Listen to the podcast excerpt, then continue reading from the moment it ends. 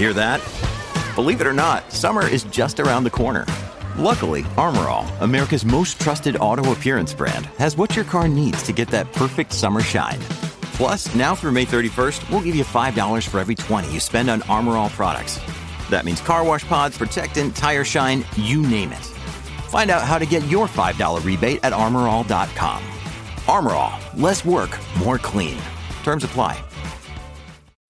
When you need mealtime inspiration, it's worth shopping Kroger, where you'll find over 30,000 mouth-watering choices that excite your inner foodie. And no matter what tasty choice you make, you'll enjoy our everyday low prices, plus extra ways to save, like digital coupons worth over $600 each week. You can also save up to $1 off per gallon at the pump with fuel points. More savings and more inspiring flavors make shopping Kroger worth it every time. Kroger, fresh for everyone. Fuel restrictions apply. Woodhouse Nissan offers a variety of SUVs and crossovers to fit your lifestyle. Whether you're looking for an SUV with high towing capability or a crossover with all wheel drive, you can expect a variety of safety features, plenty of seating, ample cargo space, and innovative design to tackle virtually any adventure. Explore the Nissan lineup of SUVs and crossovers featuring Rogue, Rogue Sport, Kicks, Murano, Pathfinder, and Armada. Visit one of our two Nissan locations or shop online at woodhouse.com. TNT estrena la segunda temporada de Proyecto Blue Book, la serie producida por Robert Zemeckis y protagonizada por Aidan Gillen. Los nuevos episodios nos llevan hasta el momento en el que comenzó la gran conspiración ovni. Se centran en casos reales que despertaron el interés de Estados Unidos, como los controvertidos casos de Roswell y el Área 51. Existen. ¿Cuánto puede seguir fingiendo creerse algo que sabe que no es cierto? ¡Dígales lo que vio! ¡Dígaselo! La clave aquí está en controlar el relato. No hay una sola verdad. Nunca la hay. Ya disponible el primer episodio de la segunda temporada de Proyecto Blue Book en TNT, que podrás ver en los servicios bajo demanda de tu operador de televisión. Además, cada jueves a las 10 y 5 un nuevo episodio en TNT. Disfrútalo en Movistar Plus.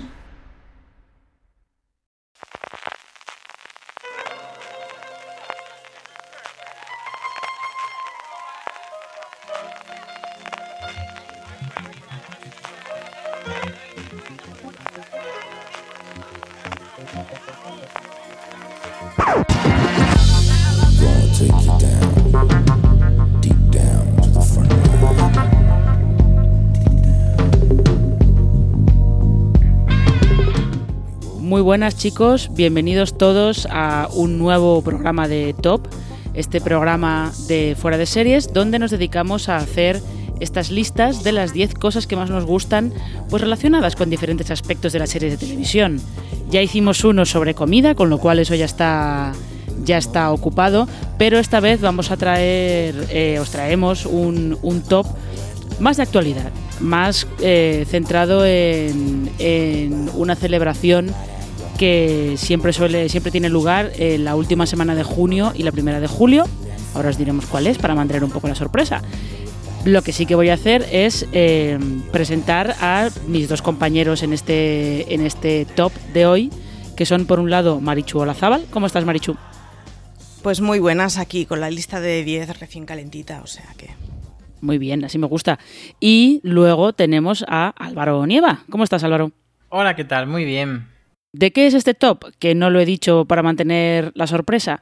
Pues va a ser de nuestros 10 personajes favoritos LGTBIQ de las series de televisión, porque ya sabéis que eh, el 28 de junio se celebra el Día del Orgullo LGTBI y hemos querido aprovechar para hacer este, este pequeño, no sé si recordatorio, homenaje, celebración de todos estos personajes. Eh, yo tengo mucha curiosidad por saber cómo habéis hecho vuestro top 10, porque el mío es un poco eh, no caótico, pero he, intentado que fuera más moderno de lo que al final me ha acabado saliendo. Entonces, no sé, ¿cómo has hecho tú la lista, Marichu? Pues yo que soy un poco señora antigua, para que no nos vamos a engañar, que al final ve mm, polis, o sea, series de polis y de crímenes, eh, me he dado cuenta que me ha costado mucho hacerla sin tirar de tópicos, lo cual dice mucho de las series que veo o vemos o se emiten así muy en modo más media. Eh, me la reparto entre personajes que creo que es importante el papel que explican en series donde no son de etiqueta LGTBI y en personajes a los que guardo un cariño inmenso, porque hay algunos que claramente es, porque esto me marcó, me enseñó, me despertó mm, enterarme de ciertas cosas, y hay otras que es como es que les quiero mucho. Y aquí se ha quedado el criterio. Bueno, a ver, es tu top ten y puedes hacerlo como quieras. Eh, Álvaro, ¿cómo lo has hecho tú? Pues yo también he intentado no tirar por los personajes, pues como esa primera mm, ronda que nos llega a la cabeza, ¿no? Cuando pensamos en los típicos y los que han sido como muy representativos. Por ejemplo, eh, Mauri de Aquí no quien viva podría estar en el top cada año, pero bueno, yo creo que se ha reivindicado lo suficiente y si no ha sido lo suficiente, lo reivindico, pero bueno, no está en la lista. He intentado tirar por cosas quizás más actuales y luego sí que haciendo la lista... Eh, me he dado cuenta, no sé si porque hay más representación últimamente, que había empezado a meter bastante eh, mujeres lesbianas y mujeres trans. Y, viendo que, eso entraba en mi lista y por si la gente no lo sabe, pues eh, cuando se hacen este tipo de reivindicaciones, eh, digamos, de una forma propuesta eh, como más institucionalizada, pues hay, años en los que se busca dar visibilidad a una cosa concreta. Y justo este año, el Orgullo 2020 estaba dedicado especialmente a las mujeres lesbianas, trans y bisexuales. Entonces, viendo que un poco naturalmente había salido y sabiendo eso, sí que he querido darle más peso a esos personajes y a la representación que siempre suelen ser invisibilizados porque la gente desde la nomenclatura del orgullo gay eh, suele poner el foco más en los hombres homosexuales que en toda la variedad que hay en el colectivo. Pero sí, pero sí que es verdad, yo sí que me he dado cuenta que en el último año, dos años más o menos, sí que está habiendo un empuje por la visibilidad de, eh, mujeres lesbianas, bisexuales eh, y, y, trans, y transgénero también. No sé si es, no sé muy bien si es, eh, supongo que también es cuestión de que las personas que están detrás de esas series están eh, impulsando claramente esa, esa, visibilidad, pero, pero es cierto que eh, en el último año y medio, dos años, hay bastantes más personajes eh, femeninos de este colectivo de, de, lo que solía haber antes. Así que, pues mira, una, una, cosa curiosa. Pues si queréis podemos empezar ya. Vamos a ver cómo hemos cómo queda este, este top ten. Marichu, tu número 10. Yo empiezo por uno de mis tres eh, entradas muy típicas y además empiezo haciendo trampas porque es, una es una doble. Vamos a ver, vamos a ver. Ya empezamos haciendo trampas. Tal, cual, tal cual, empiezo fatal. Y, y, es que es el doblete de Will Garner y Ellen DeGeneres. Yo no sé cuál de los dos vi antes en televisión, pero creo que fue la primera vez que en televisión yo vi que se hablaba de la homosexualidad con naturalidad. Y era una cosa, en el caso de Ellen además, a mí por mi entorno me, he criado con hombres homosexuales sin problema, pero no he tenido a mi alrededor ninguna lesbiana. Y yo me acuerdo que fue al ver a Ellen que me planteé él, espera, esto que toda la vida lo has aceptado muy naturalmente y no te has planteado el que mm, algunos matrimonios de los amigos de mis padres pues no eran un varón y una mujer cis hetero, hostia, espera que esto es un tema. Y fue la primera vez en mi vida que yo hice eh, que hice consciente el tema de, espera, que esto es un momento histórico porque es más complejo que lo que has entendido a tu alrededor. Y es que, claro, yo era muy pequeña cuando vi Willy Grace por primera vez o cuando Ellen hizo su sonado eh, episodio saliendo del armario, que me pasó completamente desapercibido en su momento y que, claro, que, al, al, poco vas viendo y dices, espera, espera, espera. Y creo que es el momento en el que se empezó a ver en televisión, el, bueno, existen realidades más variadas que ser un varón blanco de mediana edad trabajador. Fíjate, además, esas dos series, Willy Grace y Ellen, si yo no recuerdo mal, las emitía aquí la 2. En esas, decir, esas tardes que, que no emitían me acuerdo, sitcoms. Ellen seguro. Sí, efectivamente. eran esas tardes que emitían ellos sitcoms, la mayoría eran sitcoms familiares, y estuvieron emitiendo esas dos. Sí, de hecho yo las vi no porque específicamente fuera a verlas, sino porque era la horquilla de tiempo y el canal en donde había series que bueno, pues eran comedias y me entretenían y eran cortas. Y entonces las vi porque era lo que tocaba. O sea, ni siquiera fue, lo cual es maravilloso, que no necesites hacer un pase especial con cortinas mm, y luces, porque, bueno, pues, pues es un tema normal y son unas series normales y por lo tanto se pueden dar en cualquier horario. Pero fue la primera vez que se dio, o que yo las vi en un horario completamente normalizado y en una horquilla que no tuvieran que tener luces de neón. Pues bueno, Álvaro, número 10.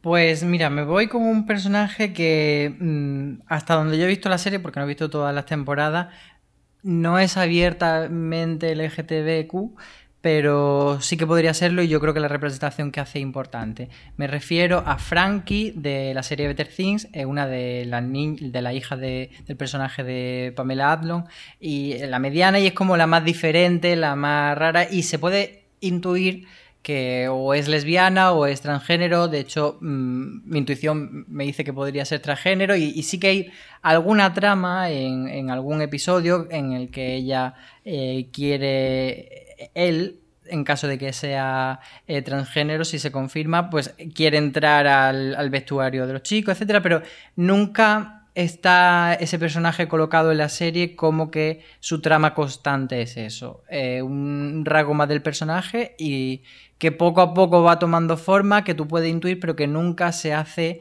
el drama de tengo una hija transgénero, sino que eh, la madre está criando a su hija eh, en un entorno abierto en el que todas se van desarrollando y que cada una va eh, configurando su camino a lo largo del tiempo. Entonces me parece muy interesante y muy bonito como lo va planteando de una manera cotidiana y, como digo, hemos pasado de, esa representación que se hacía hace unos años en el que el personaje gay era el que llegaba, pues, no sé, a, sensación de vivir, llegaba su primo de, Cuenca y decía que era gay y entonces había un drama muy grande y luego el protagonista de turno le aceptaba y luego ese gay se volvía a su pueblo de Wichita y, ya no había pasado nada. Entonces hemos pasado de esa representación eh, muy arcaica que en su momento pues eh, fue necesaria a una cosa mucho más natural. Entonces este personaje me parece que es muy interesante en ese sentido. Sí, es verdad que te quedas, te quedas con la duda de, de hacia dónde va a acabar evolucionando Frankie. Puede acabar eh, diciendo que, ella es no binaria, que no se, no se siente identificada con ningún género, pero sí, sí que es un personaje que está, que está eh, en evolución como quien dice. Eso sí que es cierto. Em, pues yo en el, en el puesto número 10 me he ido a una cosa bastante más cómica que es eh, Titus Andromedon de Unbreakable Kimmy Smith. Eh, simplemente porque es que me hace muy feliz. Es que es, Titus es, es muy divertido, es igual de, mezquino y de egocéntrico que Jacqueline Burgess, por ejemplo, que es el personaje que hace eh, Jane Krakowski. Le pasan unas cosas que no son ni medio normales tampoco y solamente por el chiste de, de Cats cuando eh, él va, em, va a participar en, como de suplente en Cats y dice que, Dios mío, que no le da tiempo a estudiarse el guion, el libreto, ni las canciones, ni nada. Y los otros actores le dicen, no te preocupes, si nosotros salimos, cantamos cuatro canciones de los 80, las que nos dan la gana, y el público no se entera. Con lo cual, solamente por ese chiste eh, y por su homenaje al videoclip de Lemonade de Beyoncé, merece la pena que Titus esté aquí. Por supuesto. Es muy grande, es muy grande ese vídeo. es el mejor. Y yo también os, recomiendo, no es Titus, pero os recomiendo ver al, a su actor, Titus Burgess, cantando eh, Pobres almas en desgracia, de La Sirenita. Completa, completa maravilla. pues no volveréis a ver a Úrsula de la misma manera. Eh, Marichu, número 9. Pues mira, el número 9 me voy con Clark de los 100 y me pasa un poco lo que le pasaba a Álvaro con, con su número 10, que me, me parece maravilloso que ninguno de los temas por los que lucha Clark es el hecho de que la traigan personas de su género, lo cual me parece maravilloso. Es un tema más, no hay que mm, tratarlo específicamente, es una serie en la que quiero entender que entienden que el público, bueno, pues ya no hace falta que hagas militancia activa en cosas tan evidentes y, y que además han conseguido tener un romance de estos de o sea, a, mí, para empezar, me han roto el corazón. O sea, me han roto el corazón porque Finn me caía fatal. Con lo cual, en el momento en que se libra de Finn, perdón por el spoiler, pero esto es lo que bueno, hay. vamos a ver, es un spoiler de la segunda temporada, ¿eh? O sea que. Y van a acabar en la séptima. Exacto. Y no voy a explicar más. Y le dan una trama a Clark en la que vuelve a haber tensión con alguien. Es como. Es la tensión perfecta. Pasas del romance más aburrido que nos podría haber estropeado la serie y que es el típico romance que joroba todo lo que toca en ficción a un romance que es como, oh Dios mío, qué cosa más maravillosa, tengo el corazón en un puño, tengo ganas de llorar, por Dios, que esto acabe feliz. Y hasta aquí puedo leer. Eh, sí, también yo vuelvo a insistir que en este caso sería spoiler de la tercera temporada y va a acabar en la séptima, pero mejor vamos a dejarlo ahí. Sí. Sí, vamos a dejarlo ahí. Em, Álvaro, número 9. Pues eh, ahora sí que me voy con algo bastante más típico, pero que es reciente, que es eh, el personaje de Eric en Sex Education, que bueno, es como se suele decir un ser de luz. Y sí que me parece bastante problemática, y de, eh, hecho escribí sobre ello en Fuera de Serie, la resolución, no voy a entrar en, en spoiler, pero bueno, la resolución de su trama amorosa hacia dónde va en la segunda temporada, pero bueno, al final tampoco tiene que ser todo ejemplarizante. Eh, todos nos equivocamos, todos erramos y los personajes, por supuesto, también lo pueden hacer. Pero sí que él, como personaje, me parece un icono, eh, pues para admirar, porque eh, durante mucho tiempo hemos estado encorsetados en que la homosexualidad tiene que ser heteronormativa y que cuanto más se parezcan eh, las personas homosexuales a lo que la norma social establece como lo aceptable es mejor. Y de repente hay gente que puede romper eh, barreras, mostrarse como diferente, no tener miedo, a pesar de que la sociedad no le acepte. Y, Eric es un buen ejemplo y me parece que es fabulosa es fabulosa, es verdad. Eh, yo en el, puesto número 9 eh, tengo a Nicole Hot, o la oficial Hot, que es la, es la mitad de esa, de esa pareja de Wynonna Earp que tiene muchísimos fans, Way Hot, porque es la novia de Waverly Earp, la, hermana de Wynonna Earp. Y aquí, en lugar de poner a las dos, he puesto solamente a Nicole, porque mm, eh, es un personaje que ha ido evolucionando bastante porque al principio era simplemente, pues bueno, era una secundaria más que estaba en el pueblo. Es cierto que tenía esa trama eh, amorosa con Waverly, pero luego ha ido evolucionando, ha ido integrándose más en, la historia de, de Wainona. Eh, cazando demonios y, e intentando que liberar a su pueblo de todas esas fuerzas sobrenaturales del mal que están alrededor de él y sobre todo ha acabado teniendo una relación divertidísima con Wainona.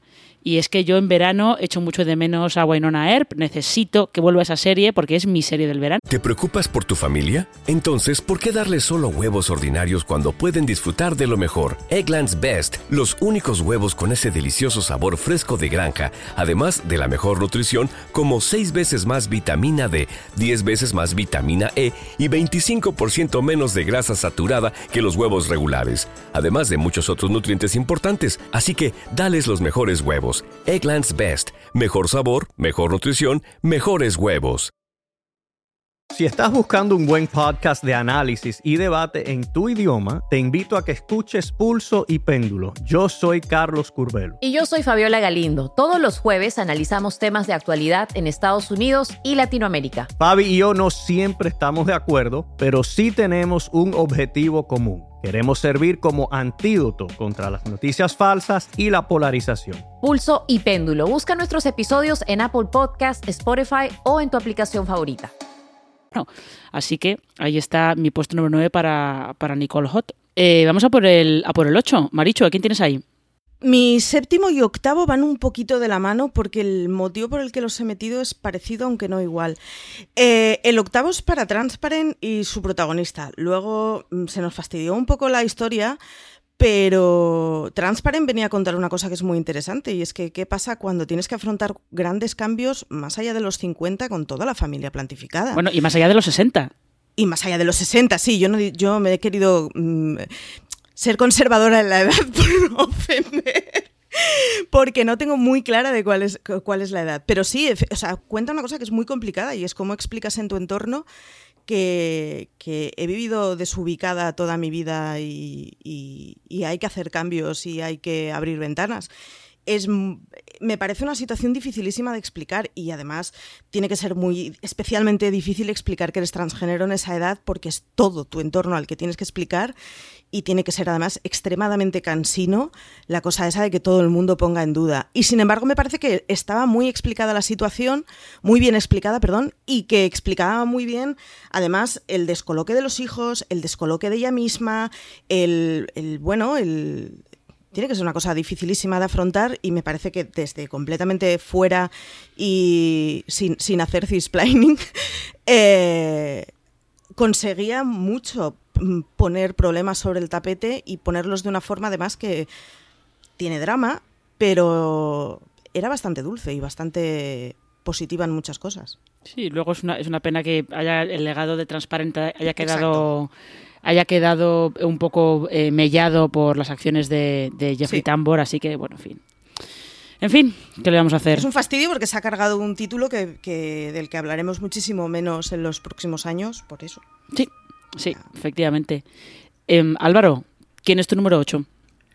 Pues yo me voy con, con un caso que lo voy a poner como paradigmático de de cuando eh, la orientación sexual no forma parte de la trama, sino que se integra como algo natural. Y me refiero a la serie de Politician, donde varios personajes em, tienen relaciones eh, sentimentales y sexuales con personas de ambos géneros, pero no necesariamente eh, te explican desde la trama esto lo hacen porque son gays, porque son bisexuales, porque son heterosexuales. Simplemente eso pasa y está ahí y forma parte de la serie y, ya está. Y entonces está como muy, muy naturalizado.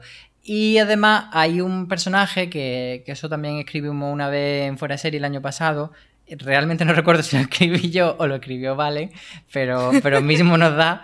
Eh, eh, uno de los personajes, uno de los actores es transgénero, pero en ningún momento la serie te dice si es transgénero o no es transgénero su personaje. Y eso me parece muy interesante porque eh, realmente cuando aparece un, actor transgénero parece que hay que justificar que, está ahí porque su personaje también lo es. Y entonces, eh, si esa persona la estamos leyendo como un hombre, puede ser un hombre trans o puede ser un hombre cis. Que no hace falta que te expliquen.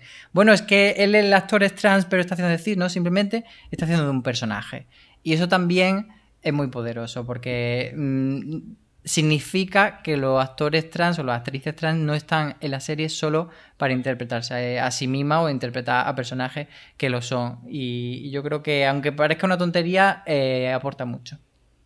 Sí, es como, es como la, barrera definitiva que hay que, hay que derribar, ¿no? Que puedan, que puedan aspirar a, a los mismos papeles. Eh, básicamente. Sí, además que te hace como pensar un poco en que, en que presuponemos que, todo el mundo es cis hasta que se dice lo mm. contrario. Y entonces ahí, ahí tendrán una cosa que tú te preguntas, ¿vale? ¿Es cis o es trans? Ah, pues no lo sé. Y, entonces piensa, es que eso se podría aplicar a todo el mundo. Porque damos por hecho que todos los personajes que aparecen en todas las series son cis hasta que te digan que son trans. Podrían no serlo. Sí. Bueno, y, y que ya, o sea, como trabajo actoral, eh, sería un poco la leche, ¿no? Que pretendieran que mi único sentido actoral es hacer de mujer blanca, hetero, de mediana edad, ¿no? Pues, pues es exactamente lo mismo. O sea, el rollo de si eres transgénero, no puedes hacer otro papel que sea explicar delante de la cámara que eres transgénero. Eh, entiendo que hay un paso en el que hay que hacer eso porque hay que. Mm, o sea, hay que hacer que mi abuela lo vea como una cosa completamente normalizada. Yo esto lo entiendo. Pero bueno, en algún momento. Mm, tendrán que poder hacer papeles que no sean... El otro, ayer leía una entrevista a una actriz eh, negra con de, hija de africanos y que decía en España, ¿no? El yo dejé de ser actriz porque solo me ofrecían papeles de prostituta, ¿no? Mm. Pues ese tipo de tópicos Ah, pues llega un momento que ser actriz y que solo te ofrezca papeles de prostituta tiene que ser un santo tostón. Y en general, con los, con los que quedan muy encasillados, pues hay encasillados que son completamente voluntarios, pero hay encasillados que dices, pues, pues hijos míos, igual mm, toca sacar un poco el polvo. Mira, todo esto viene muy bien porque yo en el puesto número 8 tengo a un personaje que es eh, gay, pero que vive completamente armarizado porque los papeles, los papeles que hace son de el héroe machote que acaba con todo el mundo y que liga con todas las chicas, que es Lito Hernández en Sense8 y que a él le da mucho miedo salir del armario porque piensa que va a perder todos esos papeles y que a partir de ahora solamente va a poder interpretar a hombres homosexuales. Lo que pasa es que, bueno, Lito luego acaba siendo muy entrañable porque es una reina del drama, es muy divertido. La relación que tiene con, eh, con, su, con su pareja, con su novio y con la chica con la que em, intenta tener la tapadera de es mi novia, pero en realidad no lo es. Acaban teniendo los tres una relación bastante, bastante divertida y en la que se apoyan mucho todos y, que te da, es una de las partes de Sense8 que da así como más... Eh, no sé cómo decirlo, que da como más, eh, te da como más felicidad, ¿no? Entre eso y lo tontas que a veces son eh, Nomi ya Manita, era una parte de Sense8 bastante, bastante divertida y bastante agradable. Eh, vamos a por el número 7. Marichu. Mi número 7 es una de esas series que acabo encasquillando siempre que hay un poquito de hueco. Y es una premisa en la que hay dos parejas que ya son mayores, que son amigos de toda la vida, son dos parejas heteros, uno de ellos un matrimonio completamente eh, demócrata y el otro el típico eh, matrimonio republicano. Y en una comida de trabajo los dos maridos les dicen a sus mujeres que, mirad, llevamos 30 años estando juntos. Y son Sol y Robert de Grace and Frankie que son dos actorazos como la copa de un pino, porque son increíbles. Y bueno, y, además Robert es Jet Barlett, pero esto ya es otro tema. Y, y básicamente hacen de pareja de abogados que toda su vida han dicho ser heteros y toda su vida han tenido una relación. El matrimonio que muestran de esos dos personajes es de los matrimonios más bonitos que he visto de parejas tardías. Es una cosa preciosa, es muy tierna.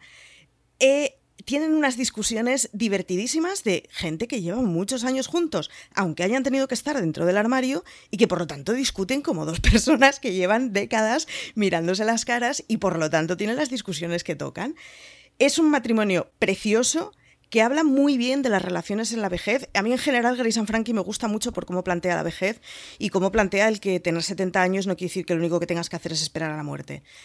Y, ellos están fabulosos. Hay un capítulo maravilloso en donde salen del armario delante de todos en un funeral, desde la primera temporada, o sea que no hago ningún spoiler, eh, que es además divertidísimo. O sea, es una serie muy divertida, muy tierna y que explica muchas cosas de la tercera edad, sean por ellas que son, pues eso, una republicana eh, de manual y una demócrata hippie de manual, o sea, por ellos que son una pareja de abogados de alta sociedad que de golpe se ven teniendo que explicar a gente de su edad muy rancia que, bueno, sí, pues llevamos décadas juntos. Y es, es una serie maravillosa. O sea, que Grace and Frankie siempre que se pueda, para todo. Bueno, pues ahí, ahí queda la, recomendación de Marichu. Eh, Álvaro, ¿cuál es tu puesto número 7? Pues me voy con el punto más dramático o más duro de, mi lista y es el personaje de Emily en el cuento de la criada, que yo creo que sí que es importante reivindicar su, el peso que tiene dentro de la serie y cómo explican eh, que en esa sociedad distópica que podría no estar tan lejos si se nos van las cosas de las manos, pues las mujeres tienen un papel eh, delimitado y muy, muy negativo y que las mujeres lesbianas lo tienen incluso peor porque eh, se entiende que no forman prácticamente parte de la sociedad y, bueno, a través de ese personaje nos cuentan eh, no solo lo que podría pasar sí, sino también lo que ha pasado ya. Entonces, eh, que algo que, que Margareta tú siempre ha dicho, que, en cierto modo eh, todo lo que pasa en el cuento de la criada en algún momento de, nuestra historia ya lo han vivido las mujeres.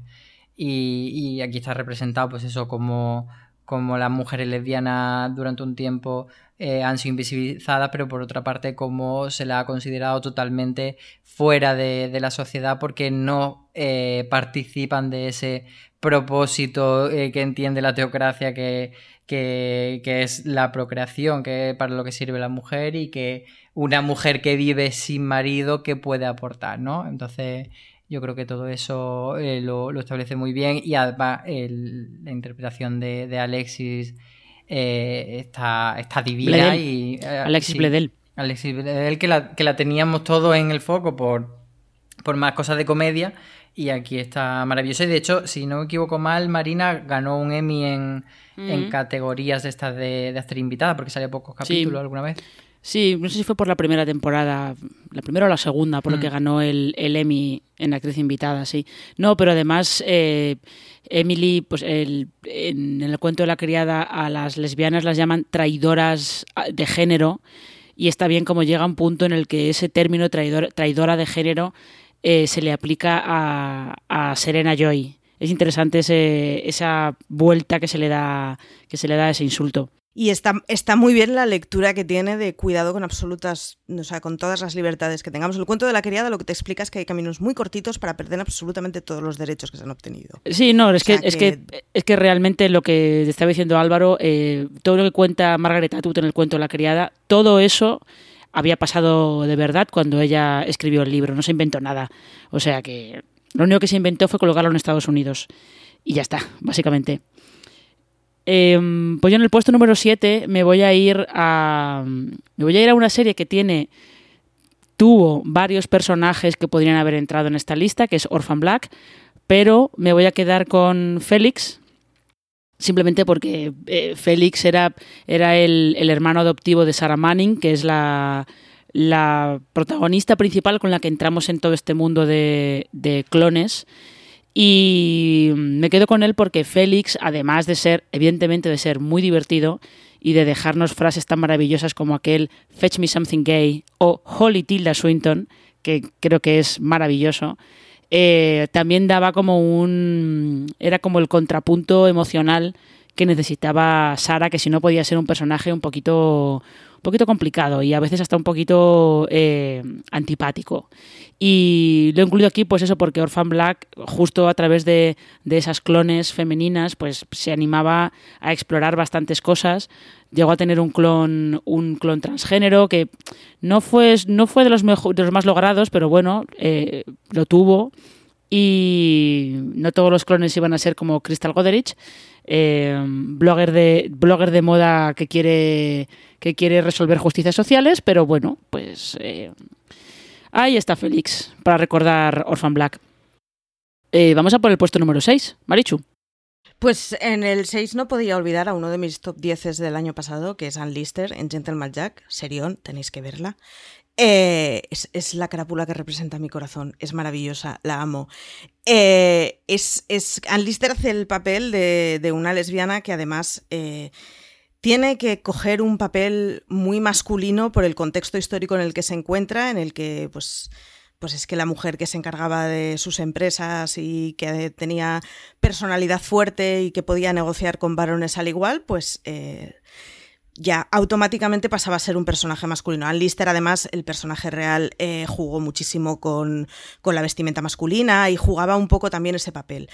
Eh, pero es maravillosa, es una crápula y una ligona que es que me, o sea, me tuvo enamorada todo el año. He visto Gentleman Jack dos veces, la primera porque la serie me gustó, la segunda por Ann Lister, única y exclusivamente.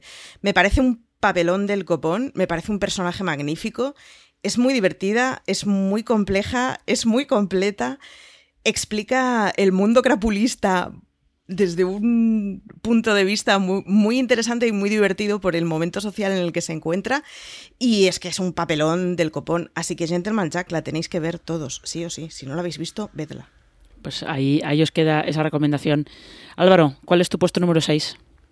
Pues mira, cuando hablamos de, personaje femenino, eh, reivindicamos muchas veces Mm, que, no tienen que ser ejemplarizantes para ser un buen personaje femenino y feminista, sino que al final lo feminista es que también haya eh, mujeres malas, mujeres que se equivocan, mujeres villanas, etcétera. Y en ese sentido, eh, voy a irme, en este caso, con. O sea, voy, a trasladar ese, ese argumento, esa propuesta, a un personaje que es un chico bisexual Y además, eh, bueno, es que no sé si lo puedo decir porque es spoiler. Es malo, vamos a dejarlo que es malo. Muy malo.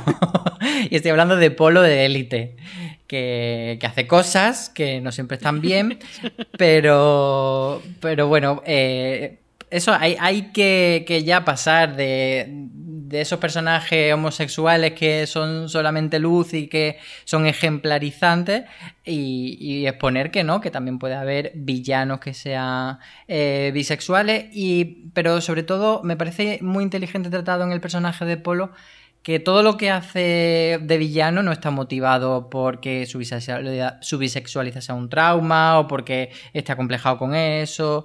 Eh, de hecho, Élite, eh, tanto con este personaje como Mary Ander, son bastante modernos en la forma en la que tratan, en la que no es un drama y, y le supone cierto conflicto, pero no el conflicto de, de hace 10 años de física o química o de compañeros. Si estás buscando un buen podcast de análisis y debate en tu idioma, te invito a que escuches Pulso y Péndulo. Yo soy Carlos Curbelo. Y yo soy Fabiola Galindo. Todos los jueves analizamos temas de actualidad en Estados Unidos y Latinoamérica. Fabi y yo no siempre estamos de acuerdo, pero sí tenemos un objetivo común. Queremos servir como antídoto contra las noticias falsas y la polarización. Pulso y péndulo. Busca nuestros episodios en Apple Podcast, Spotify o en tu aplicación favorita.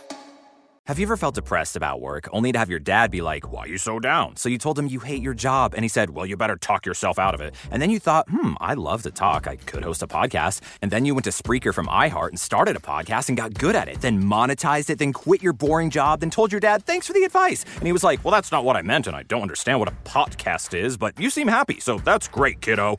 You ever do that? Well, you could at Spreaker.com. That's S P R E A K E R. Ask your dad. Actually don't. Eh, por ejemplo, Guzmán acepta eh, enseguida que su mejor amigo Anders sea homosexual y entonces aunque le suponga ciertos problemas, eh, no siempre es lo que antes se trataba como, como, ese problema. Y yo creo que con Polo está muy bien contado cómo él va descubriendo su sexualidad y, y cómo en principio no necesita ponerle etiqueta, sino que está probando, está viendo que le gusta y luego ya sí que se define y hay un momento en que dice, pues sí, creo que soy bisexual y, sigue explorando su sexualidad y, como digo, no forma parte eh, su maldad de un trauma relacionado con eso. Ya me ha hecho gracia lo de Polo hace cosas que a veces no están bien. es una manera preciosa de llamarlo. Sí, vamos, vamos, a, vamos a dejarlo así. Vamos a dejarlo así. Eh, pues mira, yo en el, sexto lugar tengo también a un, a un personaje de una serie española que sí, que es un poco es un poco típico porque siempre está metido en estas listas, pero es que realmente merece la pena incluirla, que es Larra en el, en el Ministerio del Tiempo. Sobre todo porque también es otro caso de, un personaje en el que es cierto que eh, cuando el ministerio la recluta, la recluta porque ella eh, vive en los años 60, eh, es lesbiana, pero está casada con un hombre porque no puede, no puede vivir abiertamente eh, como ella quiere y por eso la recluta el ministerio porque está, está desubicada y, está, está planteándose, si no recuerdo mal, creo que hasta se plantea el suicidio. Y en el Ministerio del Tiempo, en realidad, eh, lo que menos importa es... importa solamente, lo que menos importa, quiero decir, es que Irene esté ligando con todas las mujeres que se encuentran en las misiones es simplemente como un detalle de, madre mía, Irene, es que no pierdes ripio, tía. Lo más interesante de, ella es pues simplemente eso el un poco el, el, código moral que tiene contra las injusticias y que a veces le hace también discutir con Salvador porque cree que hay algunas cosas que hace el ministerio que no están bien y sobre todo eh, esa labor que hace de, mano derecha de, Salvador en las misiones de campo. O sea que es, es, un retrato que está, yo creo que está bastante bien de, Irene porque no se le da nunca mayor importancia a, su sexualidad. Sí, se enrolla con mujeres, eh, sí, pero no tiene, no tiene mayor relevancia para, para el peso del personaje en, en la serie y en la trama. Sí, es un personaje muy bien elegido que, yo no he metido en mi lista porque sabía que entraría por algún otro lado. Yo he estado, he estado a punto de no meterla por decir, es que es muy típico, es la de siempre, pero luego, oye, merece la pena, merece la pena incluirla. Eh, Marichu, vamos a por el puesto número 5. Pues mi número 5 es para Elena, de One Day at a Time, porque creo que es de las mejores series que sabe reflejar ese momento de la adolescencia en que descubres que la política es algo más que votar a un partido y que casi todo lo que haces o que decides sobre tu ser tiene un, un un fondo político, lo hace con su, con su condición de lesbiana, pero lo hace también con su condición de mm, veinteañera mm, a favor del desarrollo sostenible y de las libertades y de la democracia. Y es un personaje que me parece que está muy bien construido y que explican con mucha naturalidad el que obviamente es un tema importante para ella. No creo que haya ningún adolescente para el que mm, el mundo del amor, el sexo, las empatías y los sentimientos no sean importantes pero está explicado como un tema básico para un adolescente como podría haber sido cualquier otra cosa. Y explica muy bien el que forma parte de una manera de ser que es militante, que es política, que se implica y que, vive con mucha visceralidad eh, pues aquellas cosas en las que milita. Es una preciosidad, es una preciosidad cómo lo meten eh, dentro de la serie y cómo se trata el tema dentro de la familia. Es una pasada cómo se trata el tema con su abuela, que es una de esas cosas que, oh Dios mío, los mayores no lo van a entender y en fin, sorpresas nos da la vida. Es muy bonito cómo lo encaran. Así que, Elena, mm, es mi, joven politizada número uno. Y, y, a mí me gustaría añadir que mm, la serie es muy inteligente y muy divertida a la hora de reírse de Elena cuando se pone política en exceso, pero no se pone pesada claro, directamente. claro, entonces lo, pero lo integra muy bien porque lo hace riéndose con ella sin reírse de ella, pero sí, pero no. Está muy bien llevado desde luego la, aceptación de la abuela con ese, esa lógica aplastante que utiliza ella de, hmm, pero si Dios nos hizo a todos a su imagen y semejanza y por lo tanto Elena está hecha a imagen y semejanza de Dios, ¿quién soy yo para llevar la contraria a Dios? Ya está, ya lo he aceptado, no tengo ningún problema. Ya está. Sí, es una, es una preciosidad y es un tema además que da escenas muy, muy, muy bonitas con su madre, con su abuela, con, bueno, todo. Es que es maravillosa, Elena. Ya, es que, es que día a día es maravillosa. Sí. Em, Álvaro, ¿a quién tienes tú en el puesto número 5? Pues aquí he hecho un poco de trampa y no es exactamente un personaje de serie, sino de una docuserie. Eh, y me refiero a Shangela Laquifa Wadley, que es una, de las queens maravillosas que, aparte de, ser un talento portentoso al que conocimos todo en, el reality RuPaul Drag Race, también eh, ha participado recientemente en We Are Here, que es una especie de programa no de autoayuda, pero sí de estos de buenas intenciones, en la línea de Queer Eye, en el que las protagonistas son ella y otras dos drags, que son Bob de Drag Queen y Eureka.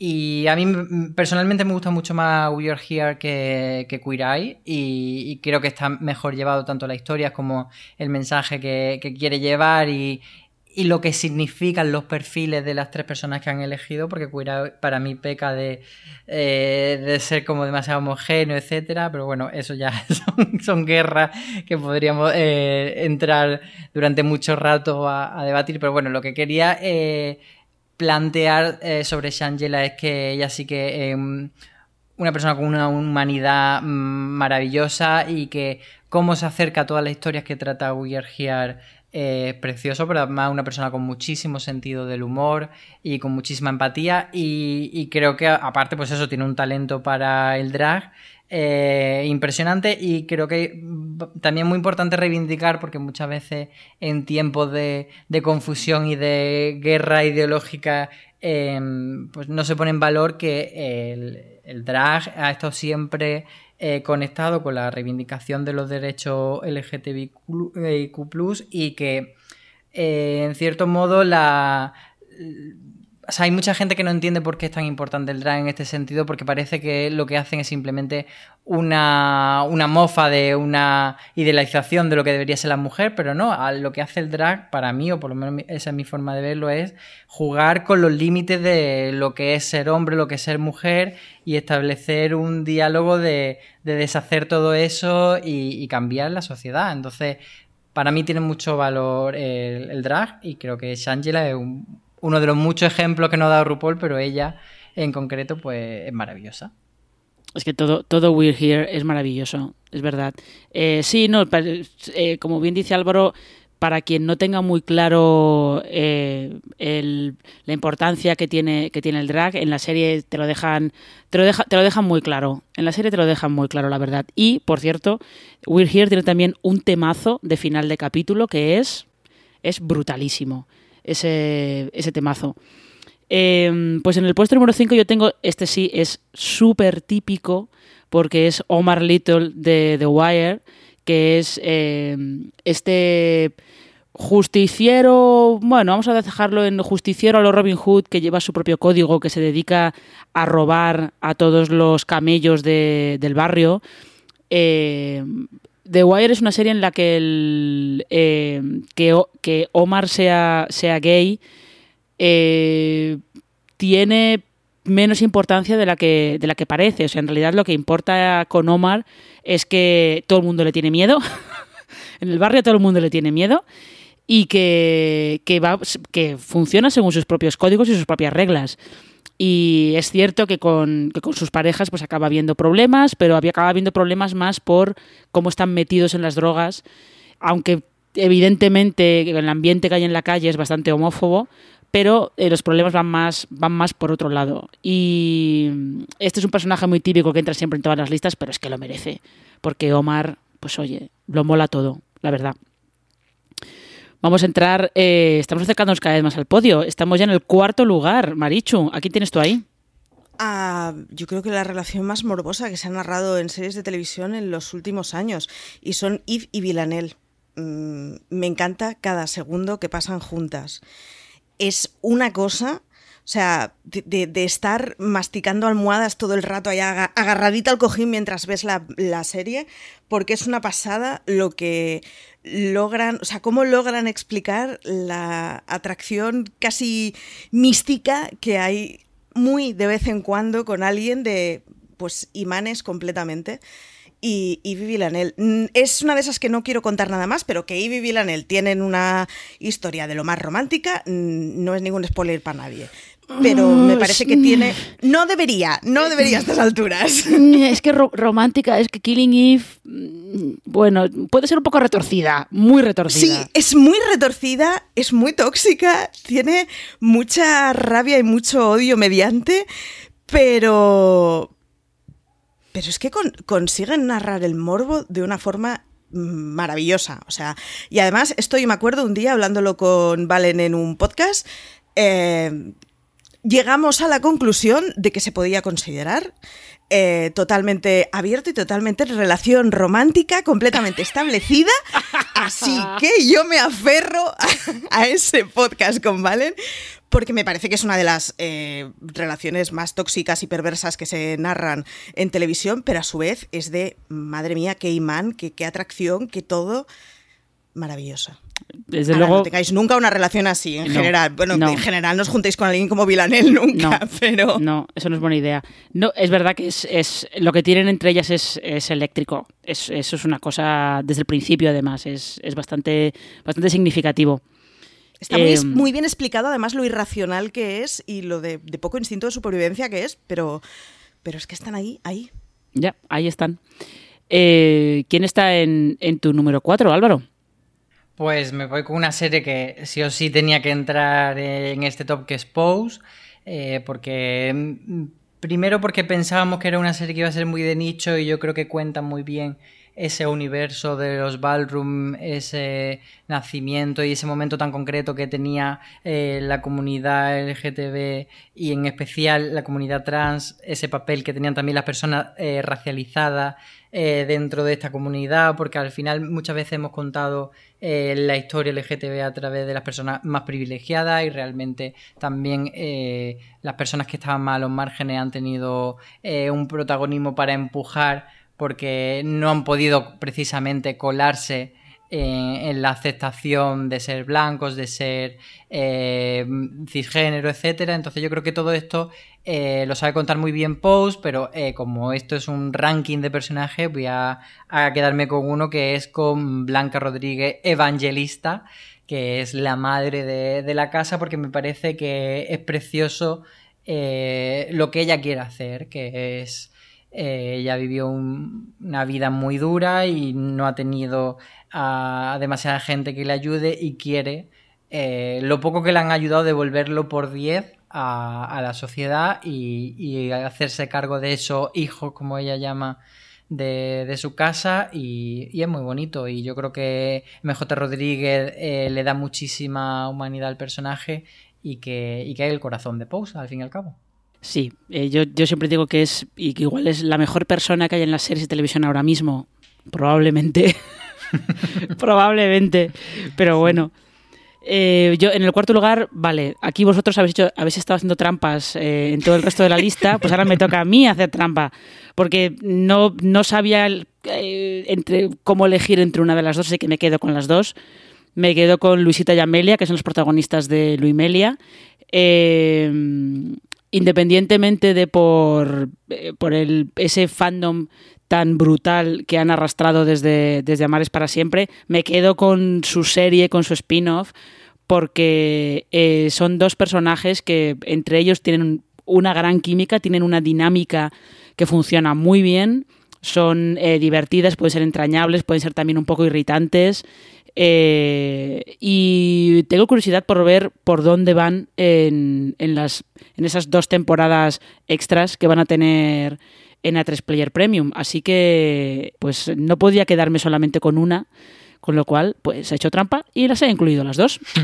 hacía, falta meter a las dos. Habría sido muy cruel dejar a, a, la Amelia fuera o a Luisita fuera. Exactamente, había parecido que, que queda un poco feo. Pero bueno.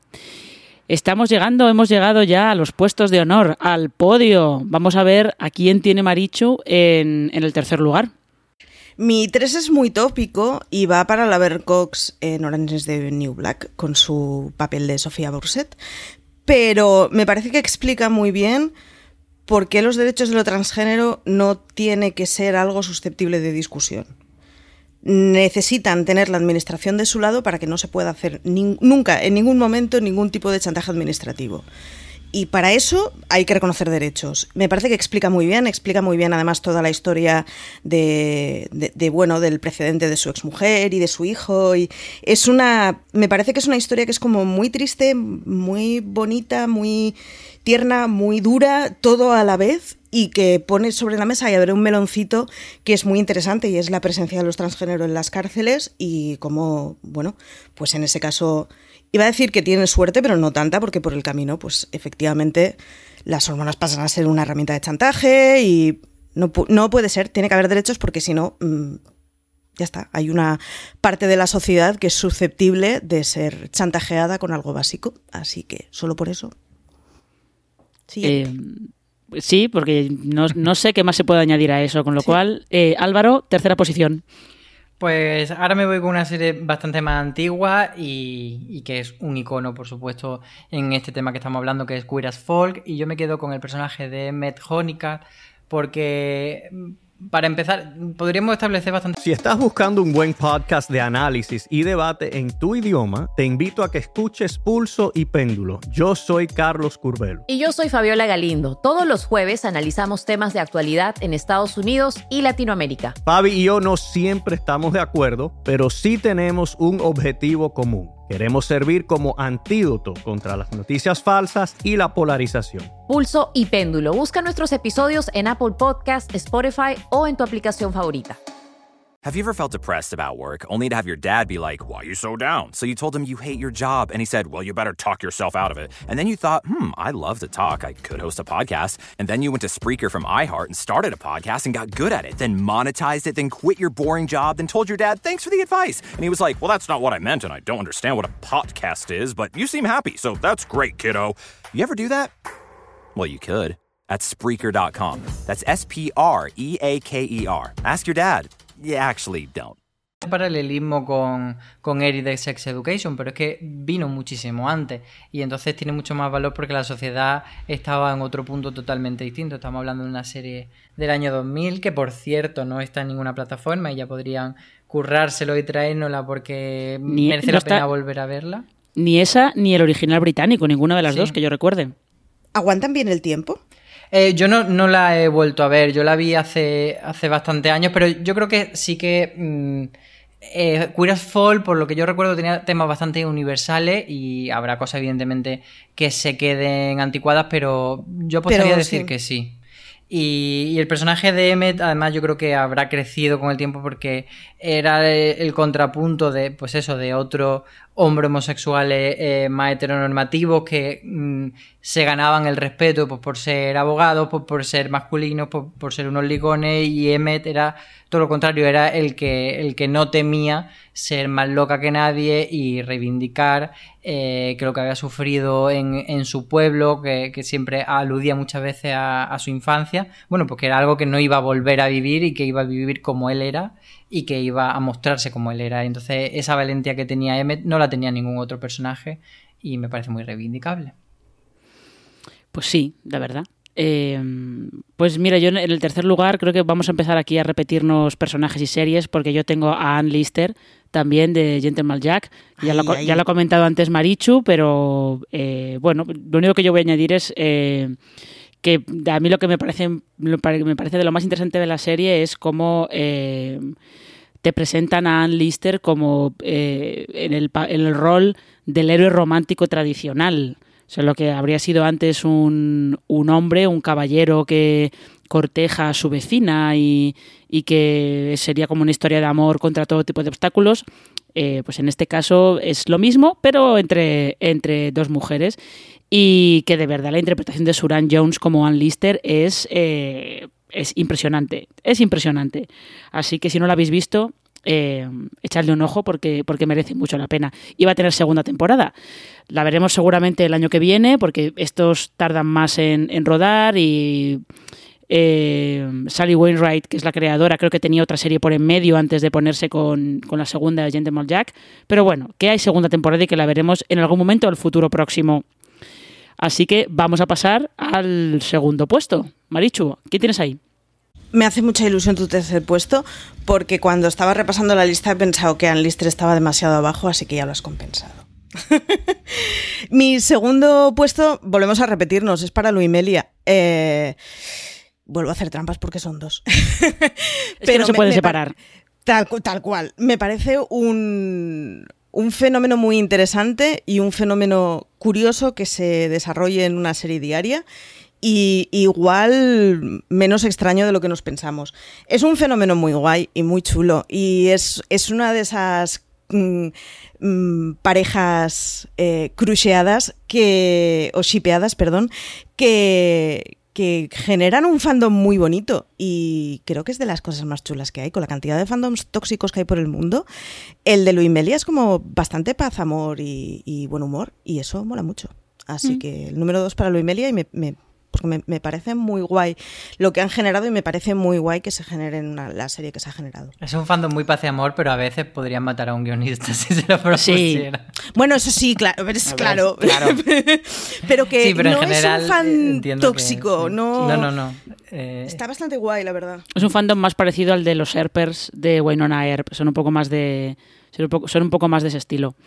Em, pues yo en el, en el, segundo lugar tengo a, la capitana Sarah Lance de Legends of Tomorrow, que ya sabéis que es, de mis series preferidas porque me lo paso súper bien con ella. No tiene ningún tipo de sentido del ridículo, ni vergüenza, ni nada. Em, y Sara, además, es teniendo en cuenta que eh, es un personaje que conocimos inicialmente en Arrow y que era eh, la hermana de la novia de Oliver Queen eh, y que además se había enrollado con Oliver a espaldas de su hermana. Es todo, el principio es todo así como un poco de culebronero, pero luego Sara ha ido, ha ido evolucionando y en, Legends of Tomorrow la relación que tiene con Eva eh, no es lo principal de la serie, es una parte importante, pero no es lo principal porque es una serie bastante coral. Pero el liderazgo de, de Sara nunca se pone en duda y siempre está está muy claro, ¿no? Y eh, todas las tonterías que hace Eva por demostrar que no es tan seria y que es guay, que es como, para, por favor, para, porque no, da un poco de vergüenza ajena, pues eh, acaba siendo bastante divertido. Así que ahí está ese, ese Legends of Tomorrow que por cierto tiene más personajes que son eh, queer, porque está John Constantine, que es eh, bisexual, está em, Charlie, que nos queda claro que es eh, fluida, por lo menos, y es una serie en la que siempre están introduciendo personajes de este estilo, con lo cual, pues creo que tenía que estar en, en la lista. Y vamos a llegar al número uno. No, todavía no, María. No, es verdad, es verdad. Te he saltado, Álvaro, perdón. Perdón, perdón. no te preocupes porque además... Hace mucho eh, calor. Mi número dos... Eh, ya lo habíais dicho vosotras, pero voy a hacer un poco de trampa, me explico. A ver. Era, era por supuesto al Lister, era la que estaba en el número 2, pero como ya la habéis comentado y la habéis comentado muy bien, eh, voy a aprovechar para cambiar de Anne y me voy a quedar con Anne Walker, que es su, su coprotagonista de la serie y que, que creo que también merece una reivindicación porque eh, son dos mujeres lesbianas muy diferentes que representan, eh, digamos, estereotipos de mujeres o, dos formas diferentes de ser mujer simplemente y de ser mujer lesbiana. Y, es verdad que el personaje de Anne Lister es mucho más llamativo pues porque eh, es más fuerte, por cómo se viste, por cómo toma las riendas de su vida. Pero Ann Walker tiene la forma de aproximarse a la vida totalmente distinto, pero también a su modo es capaz de, a lo largo de la temporada, de ir eh, conociéndose a sí misma y buscando las herramientas para ser feliz o para empoderarse. Entonces creo que, las dos merecen este hueco en, en nuestro top. Lo merece. Ann Walker lo merece también, efectivamente. Ahora sí. Ahora sí. Ahora sí. Vamos a por el número uno. Marichu, adelante. Pues el número uno, yo lo siento, pero me declaro completamente Cayetaner. Hace un papel fantástico, tradicionalmente masculino, en una mujer completamente femenina y me parece maravilloso el que puedan explicar, el que Cayetana tiene la cabeza muy ubicadita y muy amuebladita, tiene muchísimas cosas por las que pelear en su vida y además es lesbiana y le gusta ser promiscua. Pues ¿qué le vamos a hacer a la vida? Yo qué sé. Pero explica muchas cosas que tradicionalmente se darían a un galán malote que deja a mujeres con el corazón roto y esta Cayetaner pues, pues, pues tiene su puntito juerguista y me parece que es, que es, o sea, se está convirtiendo, o se ha convertido ya en, completamente en un icono y, juega muy bien con ello en la serie y saben darle muchas vueltas de tuerca a, bueno, al ser conscientes de que se ha convertido en un icono y, a, tope con ello.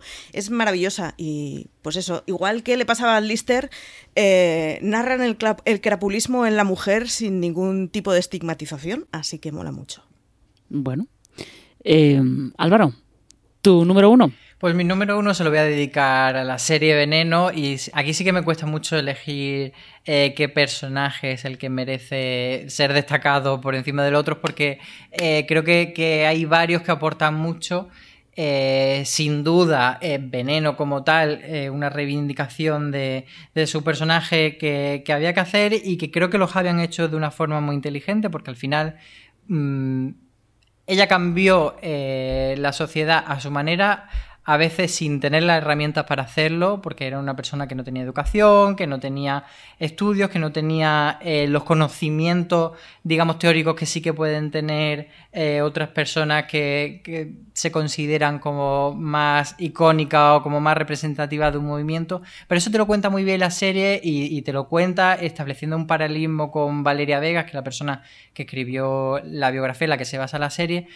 Pero Valeria no está solamente ahí como narradora, sino eh, para establecer ese, esa relación en, cómo, para que Valeria pueda eh, sufrir menos, eh, era necesario lo que hizo Cristina Veneno. Entonces, yo creo que todo eso está muy bien contado y entonces destacaría tanto a ellas dos como a Paca la Piraña, que es una combinación increíble entre humanidad, bonitismo y eh, tener la peor boca del mundo y hablar fatal y, ser súper ordinaria, pero a la vez ser súper entrañable. Y luego del segundo capítulo un personaje episódico que se llama Manolito Ceballos, que también creo que, es un precioso y que aunque sea solo eh, un personaje de, de, ese capítulo concreto, el segundo que por ahora es el último que hemos visto, me parece también que tiene una trama y un momento concreto que es muy destacable.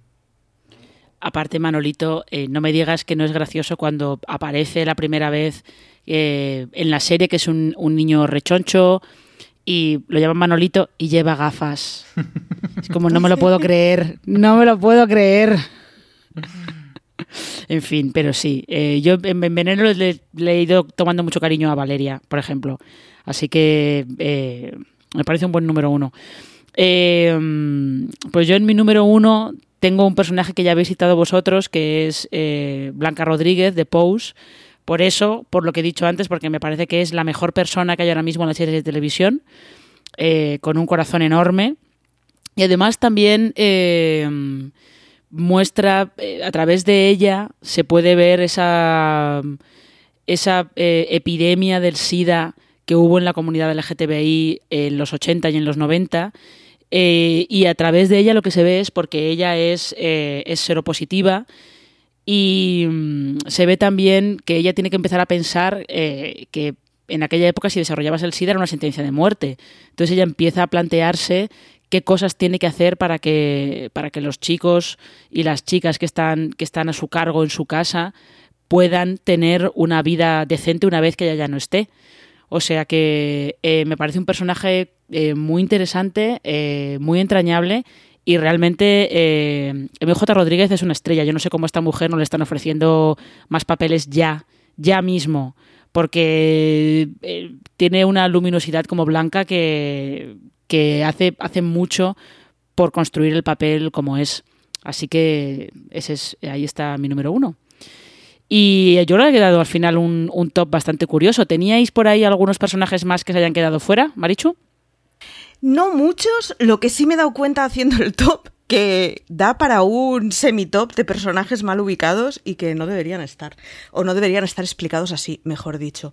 Pero no demasiados, sobre todo lo que me he dado cuenta es que yo que no veo especialmente contenidos queer así no, no, es especial devoción que tengo, ni es un tema del que, del que me sepa especialmente como para mm, papeármelos todos. Una de las cosas que me doy cuenta es la poca representatividad que hay en muchísimas series. Así que, y otra de las cosas bonitas que te das cuenta es mm, la cantidad de personajes que empiezan a salir en donde su género, su condición son cosas que no son el polo central de su papel, así que más de esas, por favor. ¿Tú ten tenías también por ahí algún personaje que te haya quedado fuera, Álvaro? Eh, bueno, yo tenía una reivindicación aquí como bonus que realmente he pensado cómo, cómo podía hacer la trampa para meterla en la lista, pero no había manera, porque ya se salía un poco de, de la serie, iba a estar muy pillado, pero sí que creo que es bueno recordarlo, que es Hannah Gadsby, la monologuista que hizo este espe especial de Netflix que se llamaba Nanette, que eh, se habló muchísimo cuando salió, pero bueno, que probablemente mucha gente no lo haya visto y creo que, que quien no lo haya visto tiene que, ponerse ahora y, y, no dejarlo pasar porque es increíble. Y una vez que veáis Nanette tenéis que ver Douglas, que es el siguiente especial que ha hecho eh, Hannah Gatsby para Netflix, que también está muy bien. Es más, es más de reírse que Nanette, pero, pero también está muy bien. Eh, no, yo eh, estuve pensando en. Ahora, justo cuando estabais hablando, estaba pensando que no he incluido ningún personaje de series animadas que está viendo en, las, en la animación infantil juvenil, está viendo bastante representación y además eh, creo que bastante bien llevada. Pues en series como eh, Shira y las Princesas del Poder, o en Steven Universe, o en La leyenda de Korra. Hay bastantes series que, que, han tenido, han apostado, incluso en el caso de Corra, que no podía ser muy abierta por esas cosas de, es que en determinados países donde se ve la serie, si esto es demasiado abierto nos la van a censurar y vamos a tener una movida, pero estaba bastante claro lo que estabas viendo. Y creo que es algo, algo bastante, bastante notable y, bastante eh, curioso que se animen a, a contar esas historias y a dar esa visibilidad, siempre en un entorno de fantasía, que también ayuda un poco hablar de estos temas eh, sin que generes eh, controversias que te saquen un poco de lo que quieres contar, ¿no? Pues eh, hasta aquí hemos llegado. Eh, muchas gracias, Marichu y Álvaro. A ti por acompañarnos este rato. Nada, muchísimas gracias a ti por llevarnos. Y eh, ya sabéis que tenemos más, pro, más podcasts, perdón, en nuestra cadena de fuera de series. Podéis escucharlos en Evox, en iTunes, en Spotify, ahora también en, Podimo, en el reproductor habitual que utilicéis para, para escuchar podcast. Podéis leer muchos más temas sobre series en fueradeseries.com. De hecho, para coincidiendo con este Orgullo 2020, tenemos una lista de, de 11 series eh, con temática LGTBI para, pues, si queréis echarles un ojo, que, podéis maratonear. Y no mucho más. Eh, pasadlo bien, protegeos del calor, que ahora en verano hace el sol es bastante, bastante peligroso y hace mucho calor, hidrataos, tened cuidaos también con, con el coronavirus, que eso no se ha ido todavía, tened todavía cuidadito con eso y nos veremos en, el próximo top y ya sabéis, como suele decir habitualmente CJ, tened muchísimo cuidado y fuera.